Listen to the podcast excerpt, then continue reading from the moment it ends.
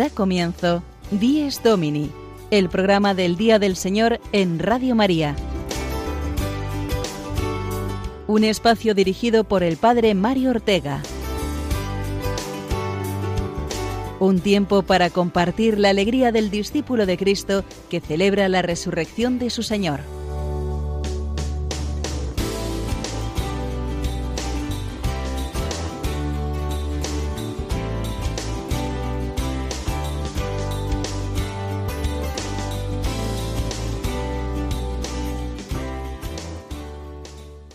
Buenos días, queridos oyentes. Domingo de Ramos, pórtico, el que atravesamos hoy, de la semana más importante en la vida del cristiano.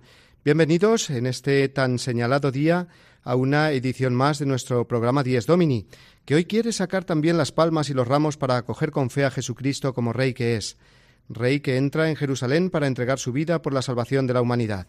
Día de alegría, por tanto, de Osana y de preludio al mismo tiempo de la pasión. Saludamos ya a Cristina Rubio, que nos acompaña como habitualmente a esta hora de la mañana. Buenos días, Padre, y buen domingo de Ramos para todos los que nos escucháis. Sí, hoy es el comienzo de la Semana Santa y con ella de tantas procesiones que recorrerán calles y plazas de toda nuestra geografía española. Concretamente la procesión de hoy con la tierna imagen de Jesús subido en la borriquilla y de tantos niños y adultos acompañándolo con palmas y ramos de olivo reviviendo, por tanto, la escena que nos describe el Evangelio, Jesús que se presenta en la ciudad santa de Jerusalén como Rey aclamado y acogido. Domingo de Ramos, ramos que significan eso, acogida y deseos de paz. Bendito el que viene en el nombre del Señor, repetimos hoy. Jesús entra en Jerusalén para sufrir en unos días el drama de la pasión y muerte, alcanzándonos con ella a nosotros el perdón y la salvación. Entró en la ciudad santa en una cabalgadura como rey que es. Se ha de cumplir la profecía de Zacarías que decía Mira a tu rey que viene, a ti humilde, montado en un asno porque se trata no de un corcel imponente, sino de un asno, queriéndonos así mostrar que el camino de su reino no es el de las grandezas humanas, sino el de la humildad. Y es por esto que la liturgia más intensa y más profunda del año, que es la del Trido Pascual, viene introducida por esta fiesta de hoy, que nos invita a la humildad, que es la puerta para acoger a Cristo en nuestra vida. Vamos ya, Cristina, a contar a nuestros oyentes todo lo que nos deparará la hora de radio que tenemos por delante, nuestro Dies Domini de hoy, 25 de marzo, Domingo de Ramos.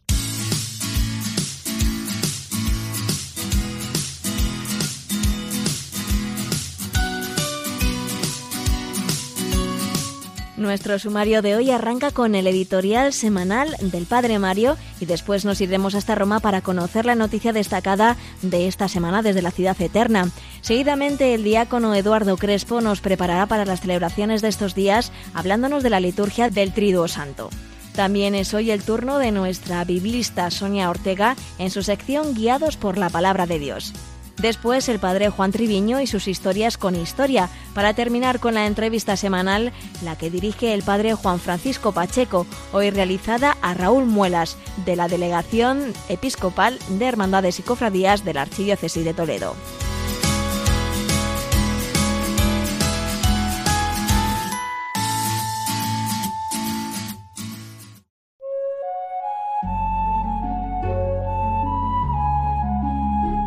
Comenzamos hoy la semana más importante para un cristiano. Durante la cuaresma nos hemos ido preparando a vivir los misterios centrales de nuestra fe, la pasión, muerte y resurrección de Jesucristo, el Dios que viene a darnos vida dando su vida.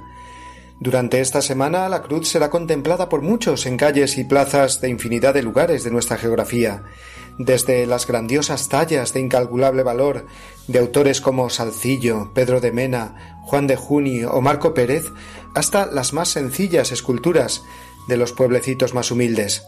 Da lo mismo, todas las imágenes de Cristo en la cruz son una invitación preciosa al hombre de hoy a contemplar al Dios Redentor hecho hombre y muerto por amor al pecador.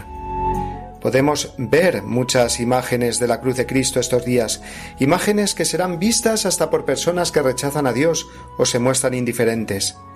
Cristo muriendo en la cruz será visto por multitudes, igual que en la cima del Calvario hace dos mil años.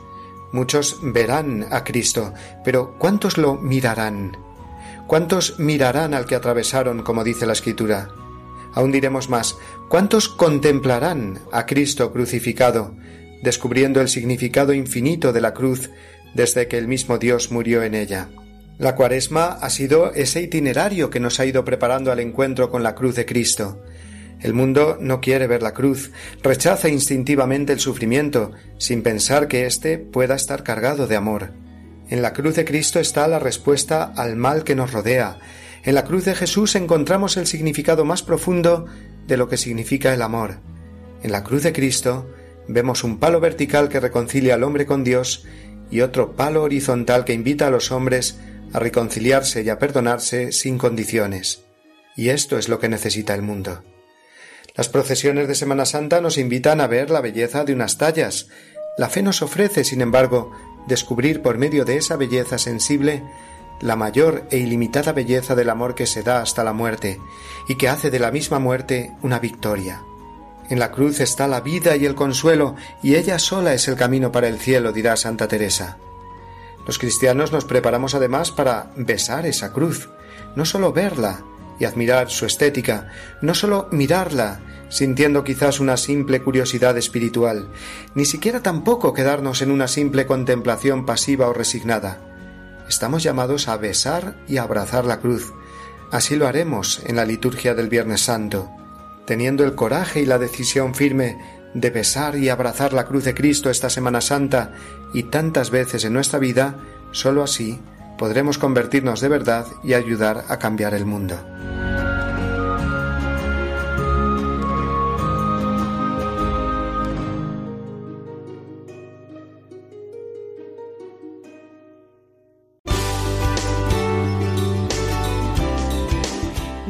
Domini, el programa del Día del Señor en Radio María.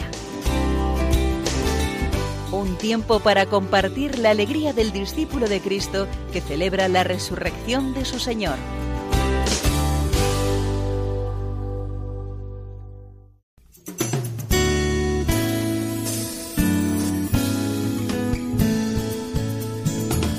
Iglesia desde Roma.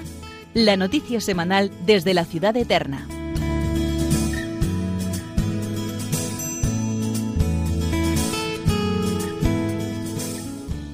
La noticia desde Roma, un domingo más, nos viene de la mano de nuestros amigos de Rome Reports, quienes se hicieron eco de la presentación de un proyecto Hospitales Abiertos en favor de los eh, damnificados de la guerra de Siria, que ya ha cumplido siete años este mes de marzo. En un día como hoy, Domingo de Ramos, nos acordamos de los que más sufren y la labor que hace la Iglesia con ellos. Escuchemos con atención. Un año más, al llegar el mes de marzo, hay que lamentar un triste aniversario. Se acaban de cumplir siete años de guerra en Siria, un conflicto con demasiados actores en juego y en el que sobre todo han pagado y pagan las consecuencias los mismos, las mujeres y los niños.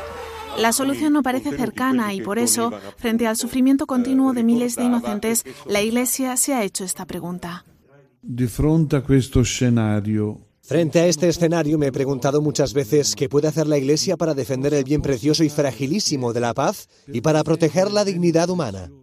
La respuesta que han puesto en marcha la Conferencia Episcopal Italiana, la Fundación AFSI y otras organizaciones internacionales ha sido ofrecer tratamiento gratuito a 40.000 pacientes durante tres años.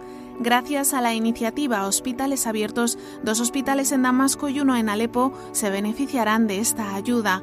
Es un rayo de esperanza para miles de heridos de guerra y para muchas otras personas que ante la escasez provocada por la contienda tienen que tomar drásticas decisiones como elegir entre pagar un médico o comer.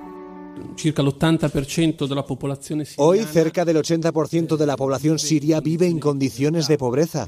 Hay unos 11 millones que no pueden acceder a la asistencia sanitaria, de los que el 40% son niños. Casi la mitad de los hospitales públicos han sido destruidos. Por eso, la necesidad de asistencia médica gratis y accesible a todos es enorme. Se calcula que hay unos 400.000 o 500.000 muertos, pero está comprobado que son muchas más las personas que mueren por falta de tratamientos médicos, de hospitales y de medicinas que las que mueren bajo las bombas.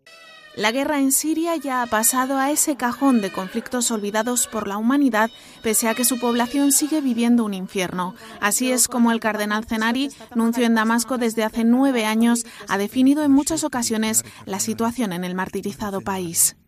Para mí, la Siria Para mí Siria es como el pobre hombre que bajaba de Jerusalén a Jericó y fue atacado por unos ladrones. No soy yo quien debe decir quiénes son los ladrones. La comunidad internacional puede ponerles el nombre que quiera. Son unos ladrones que han agredido a Siria, la han masacrado, la han golpeado y la han dejado al borde del camino. Esta es la imagen de Siria tras siete años de guerra.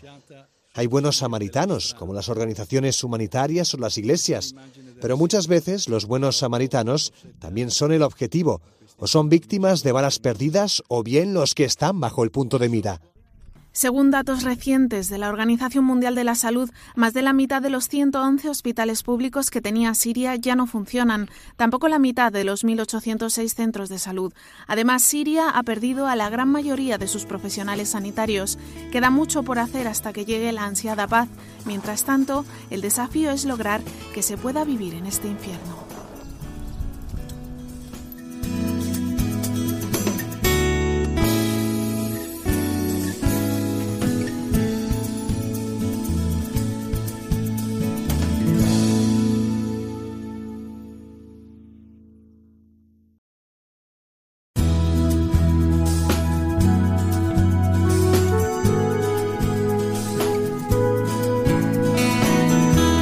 Celebramos nuestra fe, el apunte litúrgico semanal a cargo de Eduardo Crespo.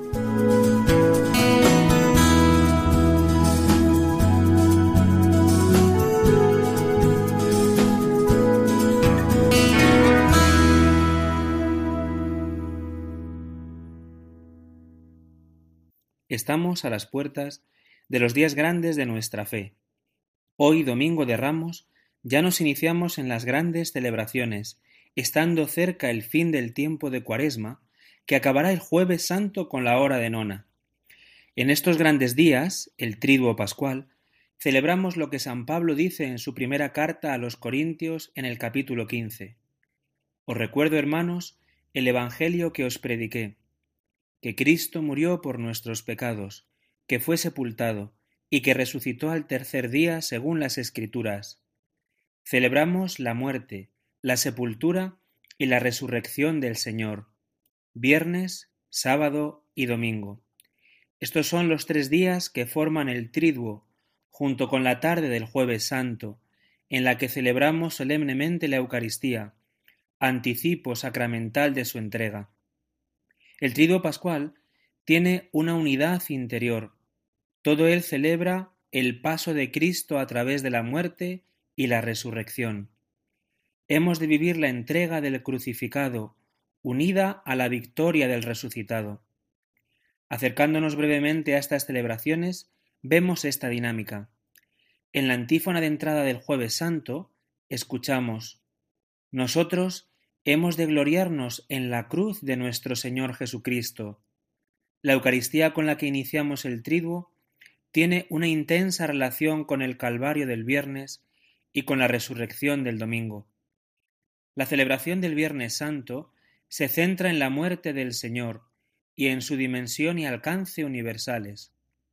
En esta celebración encontramos la pasión proclamada en la liturgia de la palabra, proclamación profética y ritual del cuarto canto del siervo de Yahvé. En el pasaje de la carta a los Hebreos vemos la obediencia del Hijo y su misión sacerdotal. Y en el Evangelio de Juan encontramos a Jesús inmolado, exaltado sobre la cruz, Cordero y Rey de las gentes. La pasión invocada en la oración universal con la que la Iglesia extiende los brazos y el corazón para elevar una solemne oración por la salvación del mundo. la pasión venerada en la adoración de la cruz, que se presenta como el árbol de la vida, y que en un signo de profundo amor, la esposa, la Iglesia, tú y yo, besamos al esposo que ha consumado su entrega en el tálamo nupcial de la cruz. La pasión comunicada en la comunión eucarística que nos permite unirnos sacramentalmente con el cuerpo entregado y la sangre derramada de Cristo. El sábado santo, no sábado de gloria, como se llamaba antes de 1951, cuando la vigilia se celebraba por la mañana, de ahí viene su nombre, sábado de gloria, la iglesia permanece junto al sepulcro del Señor, en este sábado santo, meditando su pasión y muerte, su descenso a los infiernos, y esperando en la oración y el ayuno su resurrección. El sábado, segundo día del triduo, está en el corazón de éste, puente entre el viernes y el domingo, pero día con personalidad propia. Este día, aunque no tiene celebración eucarística como tampoco el viernes, sí es un día de oración. Muchas veces queda desinflado, porque se destina únicamente a preparar la vigilia, pero hemos de darle el verdadero sentido y el peso que tiene. El oficio de lectura es una buenísima oportunidad para profundizar en el significado del descenso de Cristo a los infiernos, que cada domingo profesamos en el credo. También podemos reunirnos en comunidad para celebrar las horas del oficio divino, o para seguir profundizando en la palabra que se nos proclamó el viernes. También es un día en que la piedad popular propone ejercicios devocionales que nos ayudan a celebrar este día, como por ejemplo el ponerse en las manos de la Madre, de María, esperando la victoria del Hijo. Llegamos a la gran celebración de la vigilia pascual, la madre de todas las vigilias, como lo cuenta y lo dice San Agustín. Podemos decir que la celebración eucarística más importante de todo el año es esta, la de la vigilia pascual. Es una celebración plagada de simbolismo y de significación teológica. Comenzamos con el lucernario, bendiciendo el fuego del que se encenderá el cirio pascual, que ha de ser nuevo, símbolo de Jesucristo resucitado. El cirio, que se colocará en un sitio preferencial durante la cincuentena pascual y que se encenderá en las celebraciones cristianas que tienen que ver con la vida, principalmente el bautismo y las exequias. ¿Cómo ayuda la oscuridad de la noche para entender el significado de la victoria luminosa de Cristo, de quien tomamos la luz que ilumina nuestras vidas. Y por fin, como los testigos de la resurrección que escucharon de boca del ángel que anuncia sobre la roca que Cristo ha resucitado, nosotros nos convertimos en testigos que escuchan de boca del diácono que anuncia sobre la roca del ambón la victoria de Jesucristo.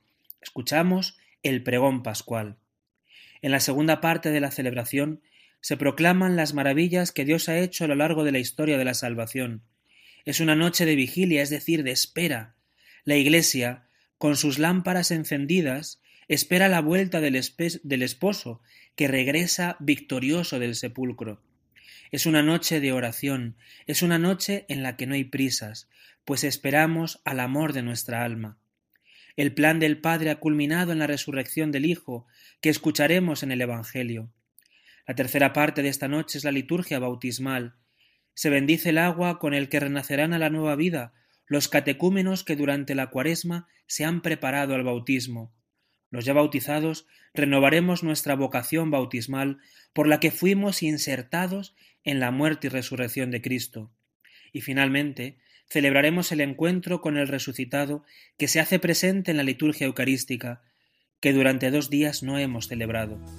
Días estos de gracia, días de redescubrimiento del amor de Dios, celebrando litúrgicamente los misterios de nuestra salvación.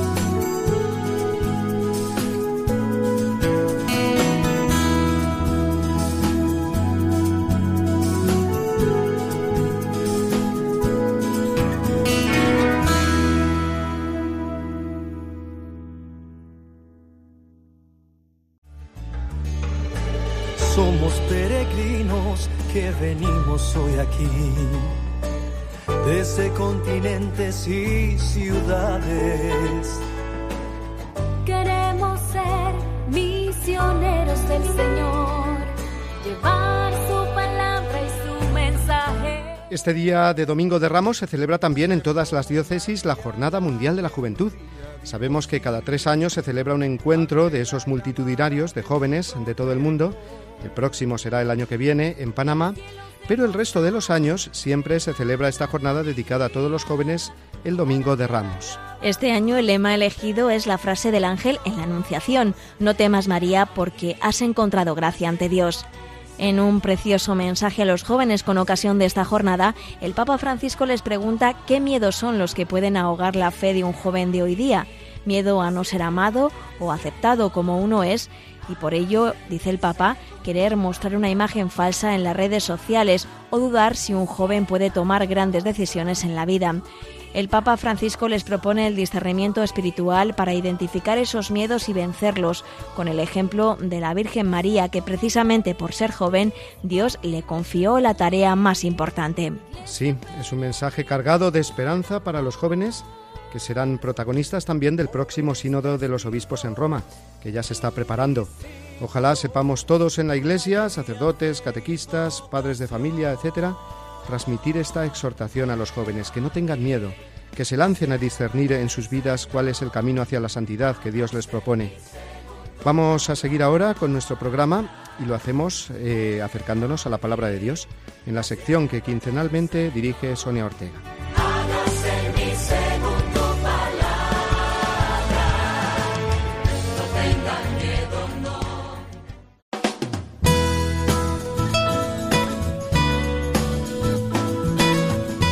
Guiados por la palabra de Dios.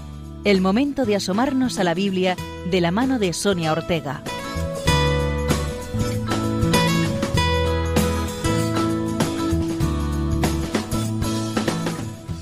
Buenos días, queridos oyentes de Radio María.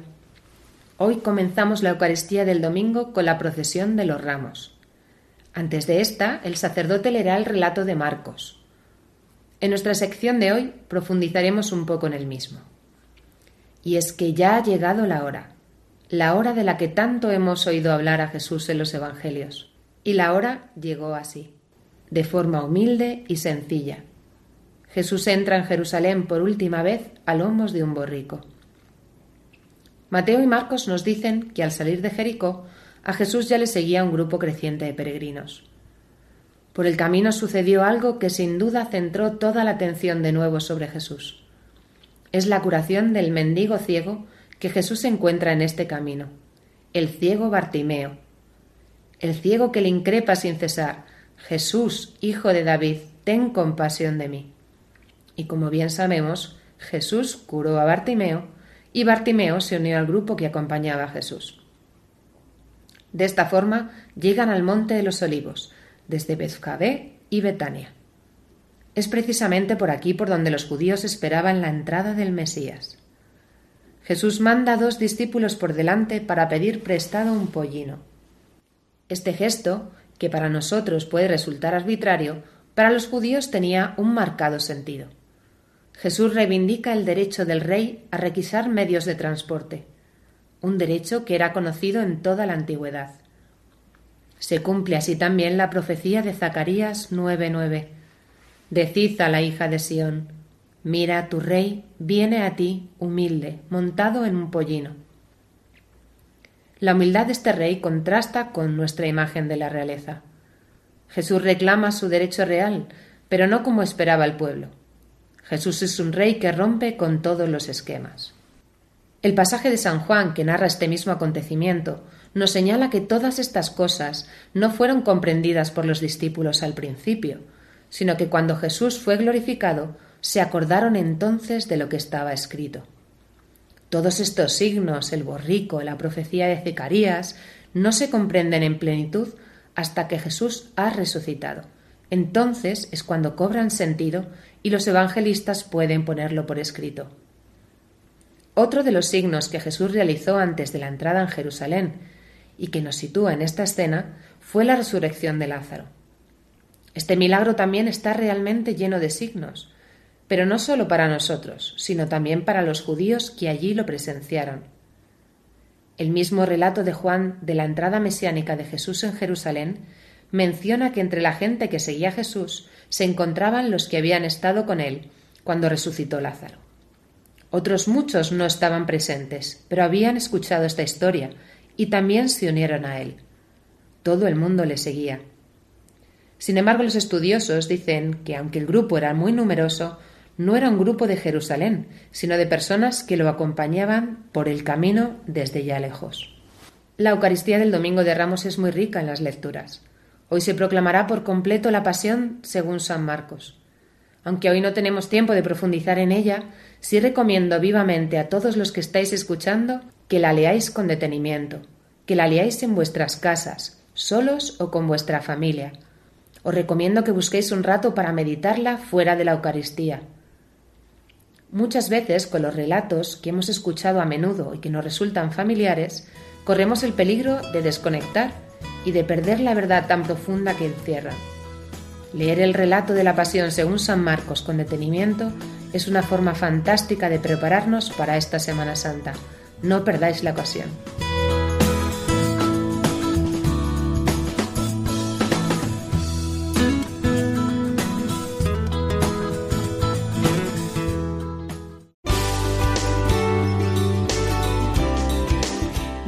Domini, el programa del Día del Señor en Radio María. Un tiempo para compartir la alegría del discípulo de Cristo que celebra la resurrección de su Señor.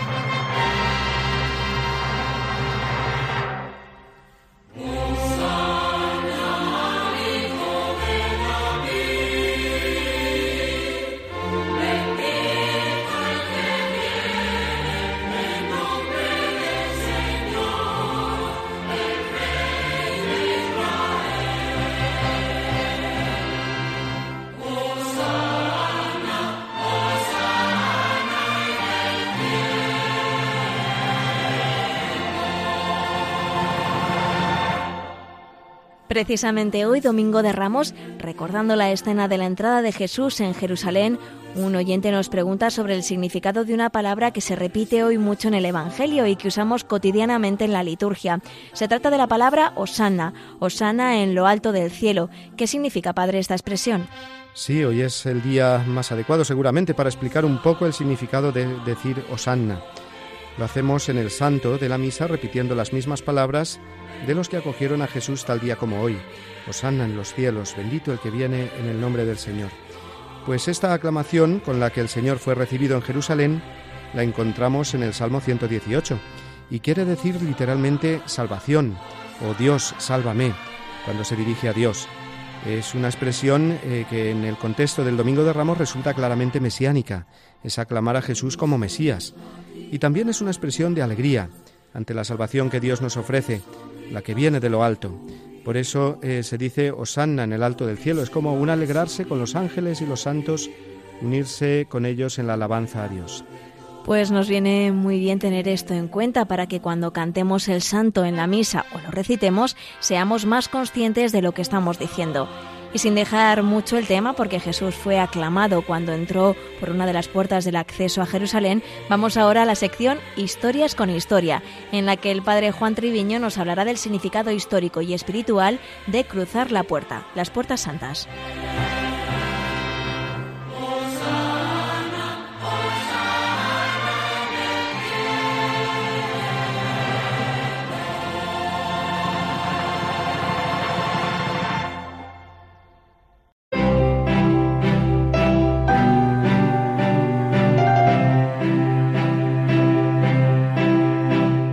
Historias con Historia, una sección a cargo del padre Juan Treviño.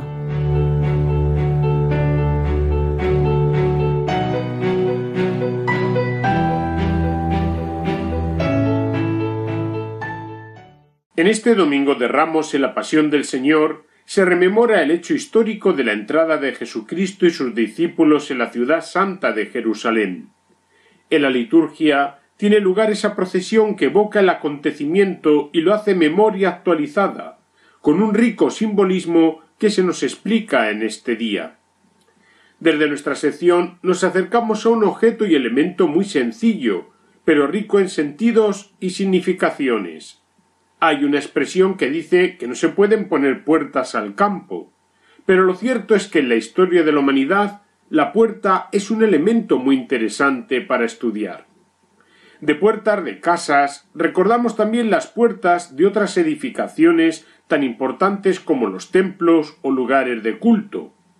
Además, hasta el uso militar de la pólvora con la artillería hacia el siglo XV, las murallas o fortificaciones que se construían albergaban puertas de entrada o salida para la protección, el cuidado o el control de las poblaciones. En la tradición judeocristiana, la importancia de la puerta es inmensa. El libro del Génesis habla de las puertas de los cielos que Dios abrirá para manifestarse, las cuales se cerraron por el pecado de los hombres. Recordar cómo Dios invitó a su pueblo a marcar las jambas de sus puertas ante las plagas de los primogénitos en Egipto. En memoria de ello se pone el Shema de Israel. Hoy mismo se conserva en las casas de Israel, o al ir en peregrinaciones se sigue observando incluso en esos hoteles. Escucha Israel, el Señor tu Dios es uno solo, a él adorarás y darás culto. Numerosos salmos, como el 118, refieren que se abran las puertas de la justicia para entrar y dar gracias al Señor, para que los vencedores entren por ellas. En las ciudades amuralladas, el control de las puertas era fundamental, como ante las murallas de Jericó u otras ciudades así protegidas. El recurso a la incursión en el interior o a la traición desde dentro propiciaban el acceso y la conquista de ciudades. Jesucristo mismo se identificará con la puerta de las ovejas, de aquellas que le siguen y conocen su voz. La puerta tiene un sentido escatológico, de destino final. El mismo Cristo dirá que el Hijo del Hombre está a la puerta, y que desde el Apocalipsis se identifica con quien está a la puerta y llama, para que se le reciba y cenar con él. Esto sucede ante la victoria pascual de Cristo, destructor de las puertas del infierno y que golpea la puerta de los sepulcros con la fuerza de su resurrección.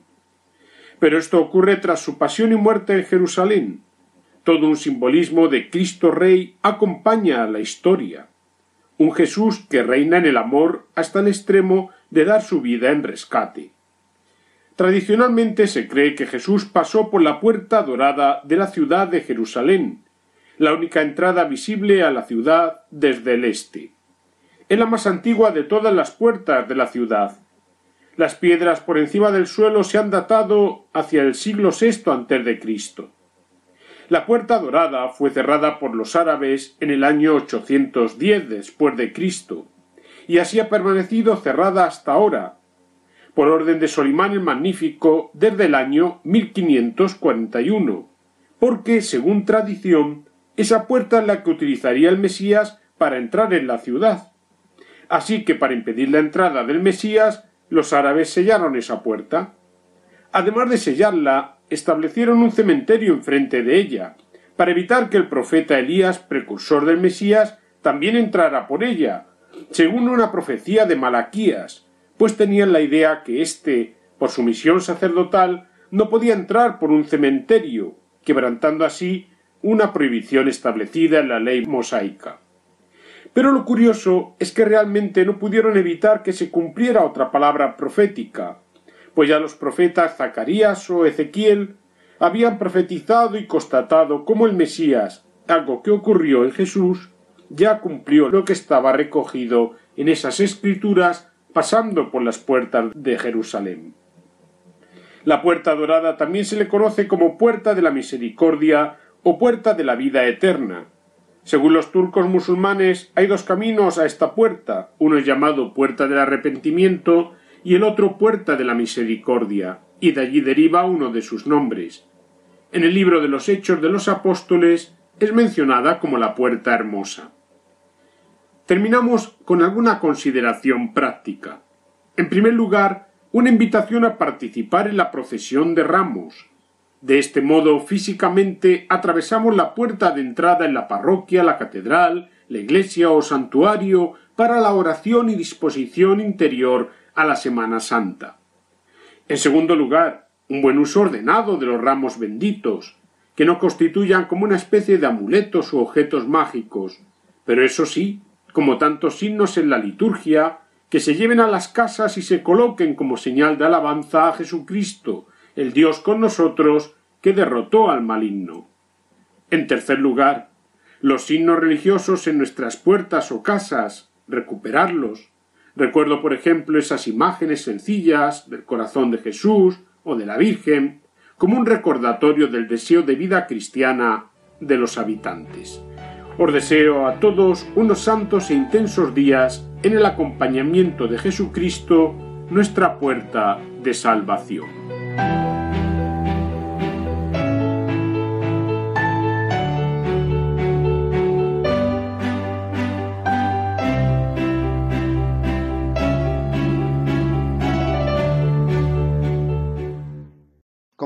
Domingo traemos a este programa las palabras del Papa Francisco dirigidas a todos los fieles en la audiencia general del pasado miércoles, en esas catequesis que, como sabemos, eh, desde hace unas semanas viene dedicando a explicar los distintos ritos de la misa. En concreto, este miércoles estuvo explicando el rito de la comunión de una manera muy sencilla y ahora os ofrecemos las palabras que nos dirigió en español el resumen de esta catequesis. Queridos hermanos, celebramos la misa para nutrirnos de Cristo que se nos da en la palabra y en el sacramento del altar. En el momento de la comunión que hoy contemplamos, Jesús se nos sigue dando en su cuerpo y en su sangre por el ministerio de la Iglesia, como hizo con los discípulos en la última cena. Después de la fracción del pan, el sacerdote nos invita a mirar el cordero que quita el pecado del mundo reconociendo la distancia que nos separa de la santidad de Dios y de su bondad, al darnos como medicina su preciosa sangre, derramada para el perdón de los pecados. Somos, por tanto, convocados al banquete de bodas del Cordero, reconociéndonos indignos de que entre en nuestra casa, pero confiados en la fuerza de su palabra salvadora. Caminamos hacia el altar para nutrirnos de la Eucaristía, para dejarnos transformar por quien recibimos. Como dice San Agustín, yo soy el alimento de las almas adultas. Crece y me comerás, pero no me transformarás en ti como asimilas los alimentos de la carne, sino que tú te transformarás en mí. La liturgia eucarística se concluye con la oración de la comunión. En ella damos gracias a Dios por este inefable don y le pedimos también que transforme nuestra vida, siendo medicina en nuestra debilidad, que sane las enfermedades de nuestro espíritu y nos asegure su constante protección.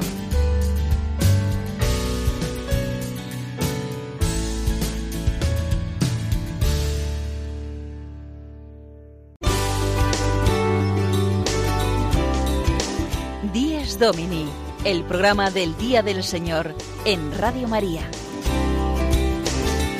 Un tiempo para compartir la alegría del discípulo de Cristo que celebra la resurrección de su Señor.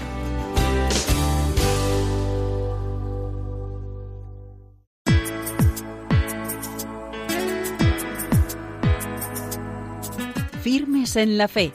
La entrevista de la semana de la mano del Padre Juan Francisco Pacheco.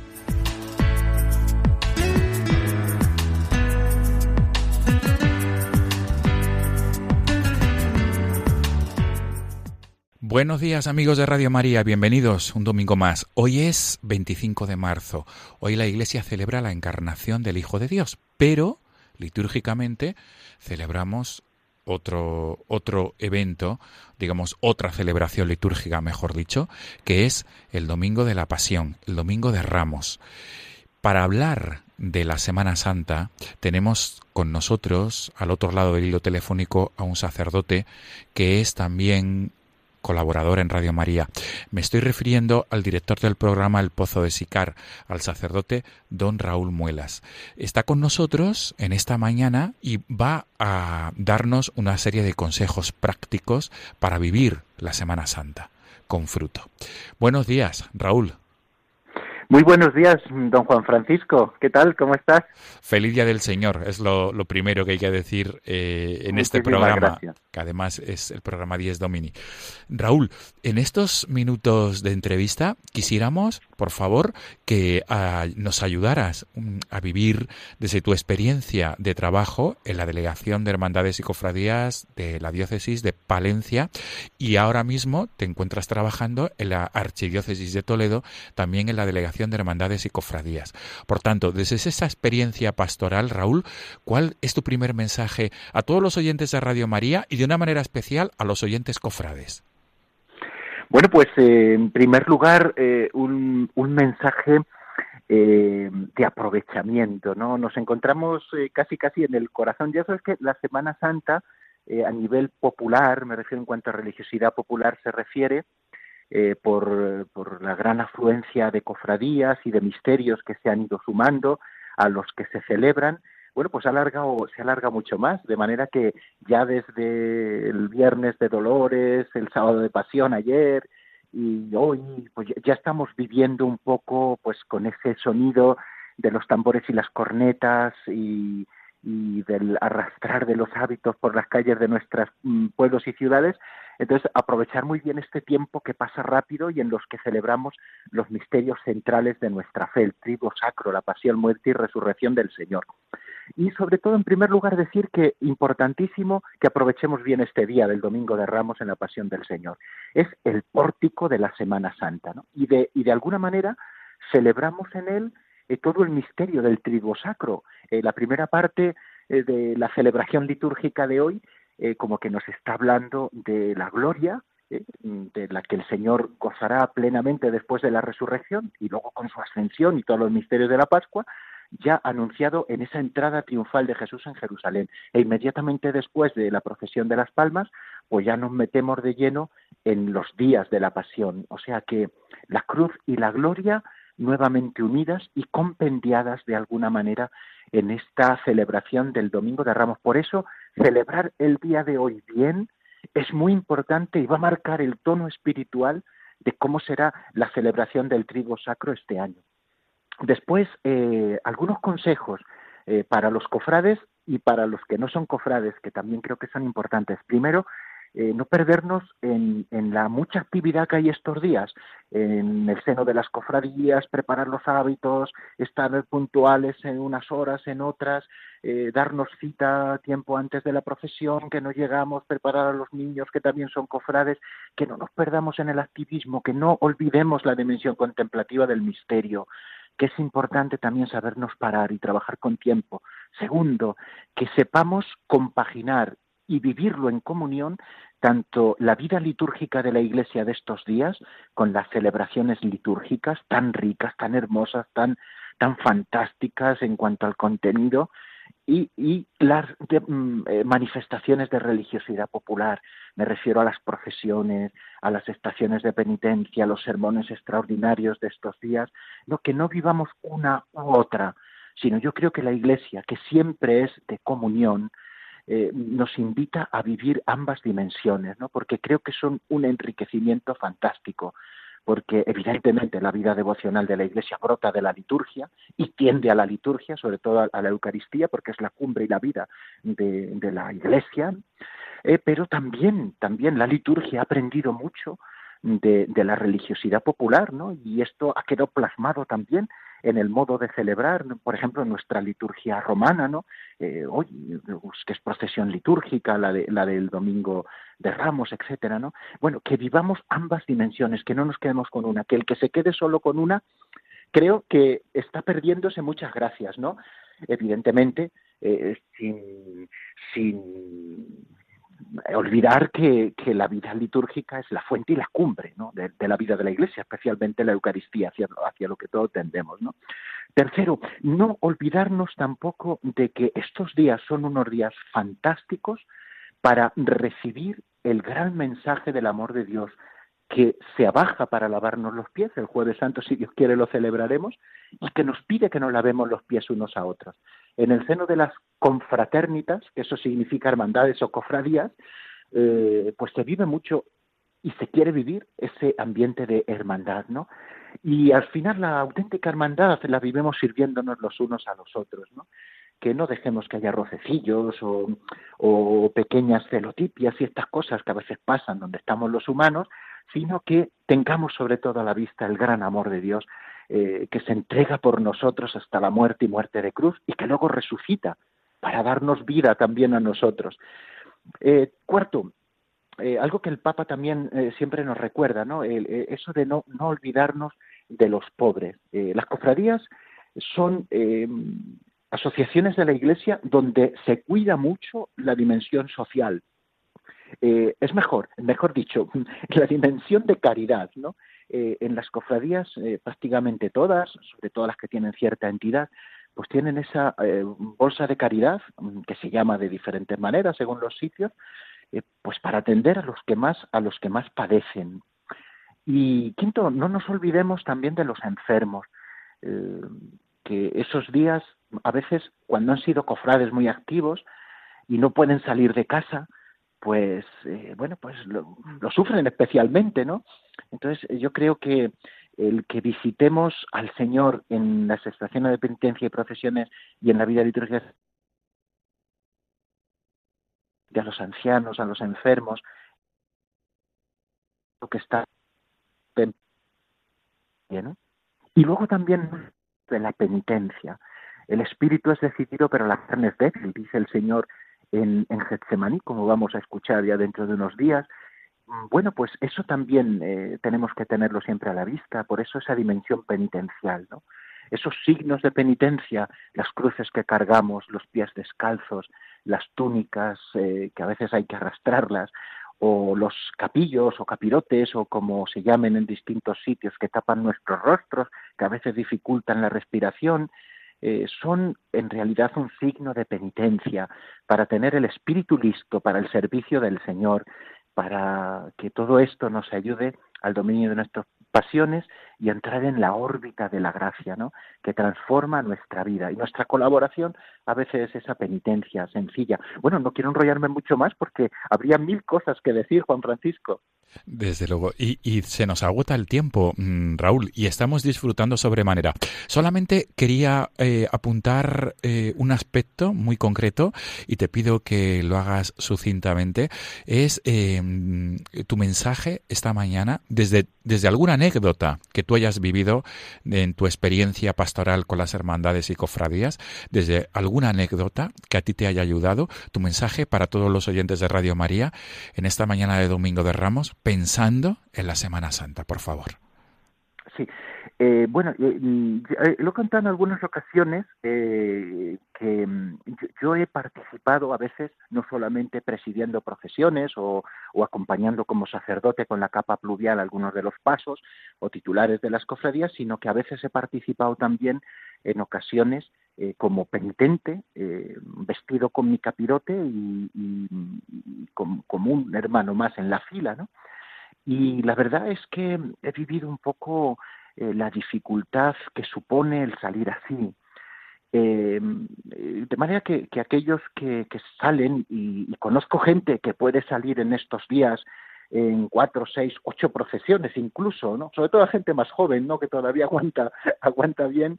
Eh, bueno, esto no se hace solo por tradición familiar o por puro postureo, ¿no? Esto se hace porque en definitiva todos sentimos la necesidad de unirnos al Señor y hacerlo a través de la penitencia.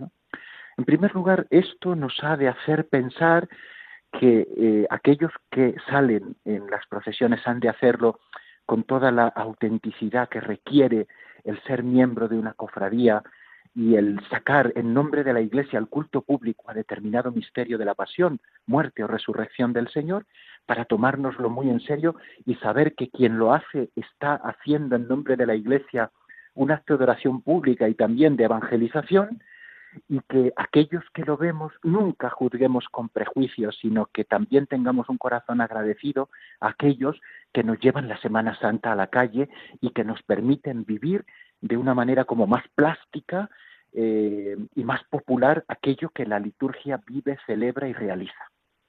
Pues mil gracias, don Raúl Muelas, sacerdote de la Archidiócesis de Toledo.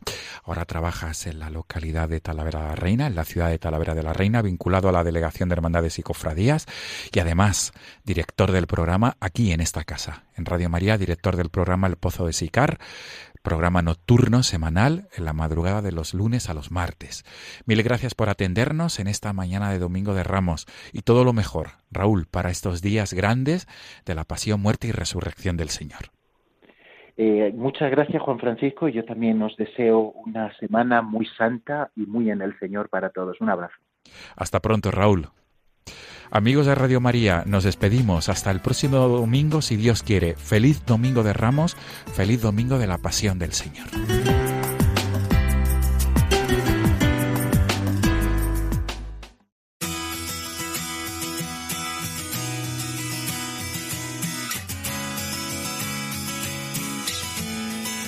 Cuando estamos ya llegando al final de nuestro tiempo de hoy, se están ultimando en la Plaza de San Pedro los preparativos para la misa con la bendición de los ramos que presidirá el Papa y que comenzará dentro de poco más de media hora, las nueve y media. Podréis seguir eh, por estas ondas la celebración con el Santo Padre Francisco. Y además de la celebración de hoy, Radio María también nos acercará a la mayoría de las celebraciones presididas por el Papa esta Semana Santa que hoy comenzamos, ¿verdad Cristina? Sí, porque el jueves santo retransmitiremos para todos nuestros oyentes la misa crismal en la Basílica de San Pedro a partir de las nueve y media de la mañana y el viernes santo los oficios a las 5 de la tarde y el tradicional y solemne Vía Crucis en el Coliseo de Roma, este año con reflexiones preparadas por un grupo de jóvenes católicos. Y ya para la celebración de la Pascua nos daremos cita el sábado santo a las ocho y media de la tarde para la vigilia pascual presidida por el Santo Padre. Finalmente, también tendremos un encuentro, la misa del día de resurrección. Quienes no podáis salir de casa o estéis de viaje, ya sabéis por tanto que contáis con la presencia siempre amiga de la emisora de la Virgen y vivir con nosotros estos días centrales del año litúrgico. Os recordamos igualmente que podéis escribirnos al correo electrónico de nuestro programa diesdomini@radiomaria.es, dirigirnos vuestras preguntas o sugerencias, así como escuchar de nuevo nuestro programa, este o las ediciones anteriores, entrando en el podcast de la página oficial de Radio María, www.radiomaria.es. Pues con la alegría de la proximidad de la Pascua, deseándoos a todos que paséis una santa semana con todas las gracias muchísimas que el Señor quiere derramar sobre cada uno de nosotros, nos despedimos ya. Y desde aquí os enviamos una bendición enorme. Os esperamos el domingo que viene para celebrar juntos la Pascua del Señor. Hasta entonces.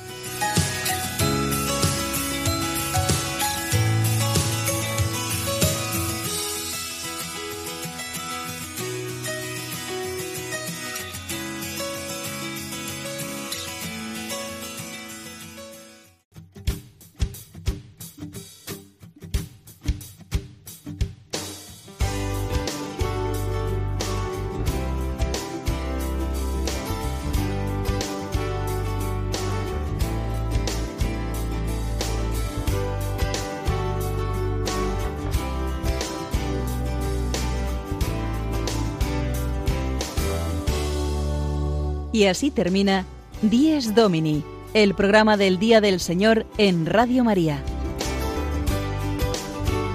Un espacio dirigido por el Padre Mario Ortega. Un tiempo para compartir la alegría del discípulo de Cristo que celebra la resurrección de su Señor.